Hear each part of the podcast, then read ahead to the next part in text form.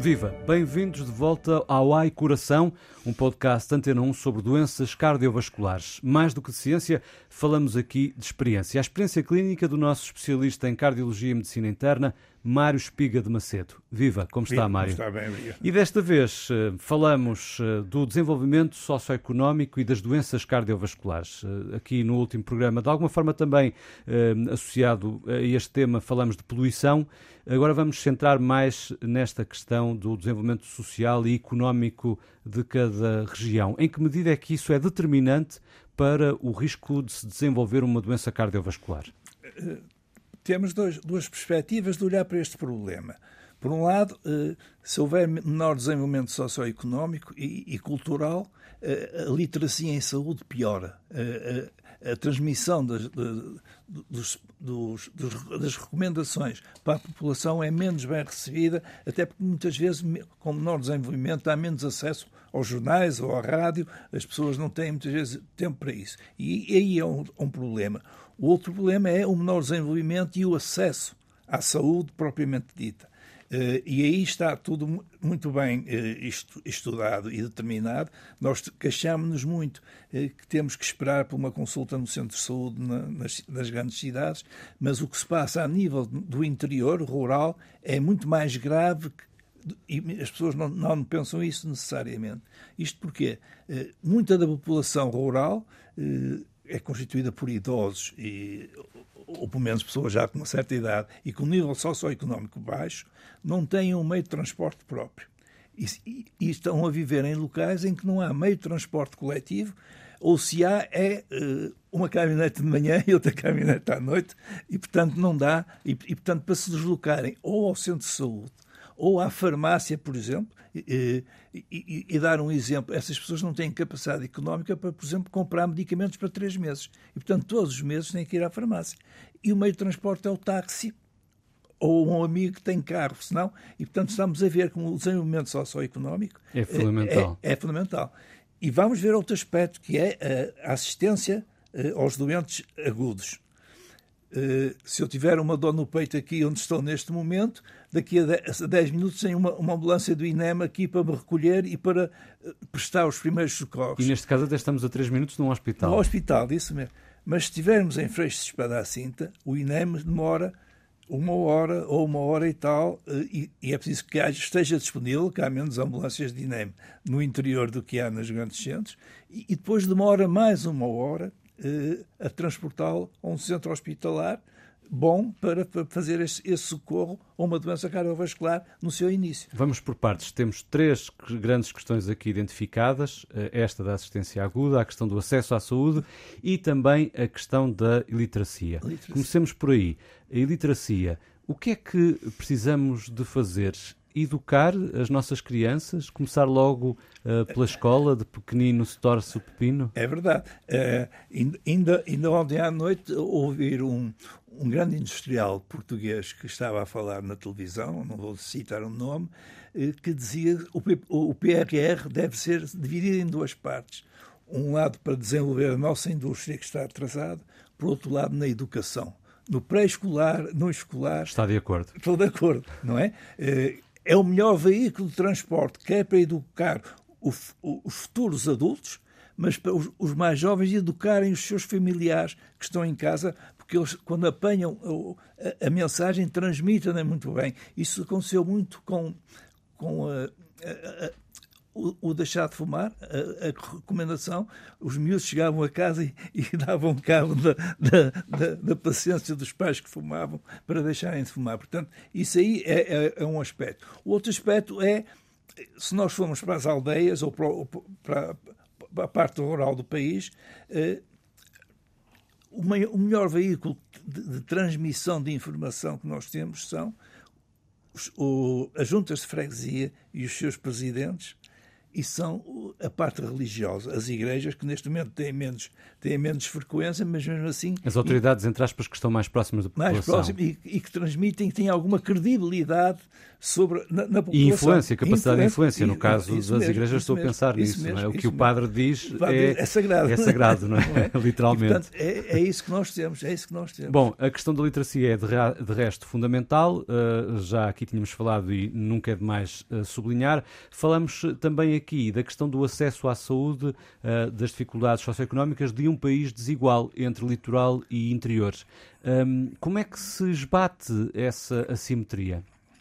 Bom, com políticas públicas, imagino, mas como é que essas pessoas que não têm acesso a esses, eh, a esses serviços e, uh, por exemplo, falava numa questão tão simples como uh, ir à farmácia, comprar medicamentos, não é possível comprar para três meses porque não há dinheiro para isso, é preciso ir lá com frequência, mas depois não há transportes privados ou públicos suficientes. Uh, essas pessoas estão condenadas, estão, enfim... con estão condenadas, mas podemos ter alguma atitude proativa em relação a essas pessoas. Se reparar hoje em dia, aqui nas grandes cidades como o Porto, nota-se menos, mas já se vê. Mas em cidades mais pequenas nós vemos já carrinhas apoio à terceira idade ou, ou, ou, a junta de freguesia vai à casa dos doentes. Isso está a acontecer cada vez mais, eh, nomeadamente para as pessoas que estão incapacitadas fazer a chamada higiene diária, muitas vezes, mas muitas vezes até para levar alimentos ou para levar medicamentos. Portanto, este veículo simples, que é uma, uma carrinha que a junta de freguesia pode ter, pode, pode uh, uh, abranger uma população muito grande com, com um custo relativamente pequeno. São serviços domiciliários. Serviços domiciliários. E se os autarcas deste país nos estão a ouvir, aqui está uma forma de conquistarem votos com benefícios para a comunidade e sem grandes custos. Mas cada vez há mais, até já há. Eh, não, agora não sei quantificar, mas tenho, tenho visto as reportagens na televisão eh, carrinhas com um enfermeiro ou um médico que vão fazer a visita periférica da, da aldeia ou da, ou da pequena cidade para ver as pessoas que estão em casa e que não, não se podem deslocar e, portanto, pelo menos veem o médico e o médico dá, dá ajuda que é possível dar. E quem diz as juntas de freguesia pode também falar em instituições que trabalham a nível local. Isso mesmo. Eh, ou até, do ponto de vista das unidades de saúde, haveria capacidade para prestar um serviço domiciliário, até evitando que as pessoas vão, muitas vezes, entupir os serviços hospitalares? Cada vez mais. Eh, somos apologistas disso, que é o centro de saúde deve ter elementos profissionais, equipas, equipes com enfermeiros, com assistentes sociais, com psicólogos, que vão muitas vezes fazer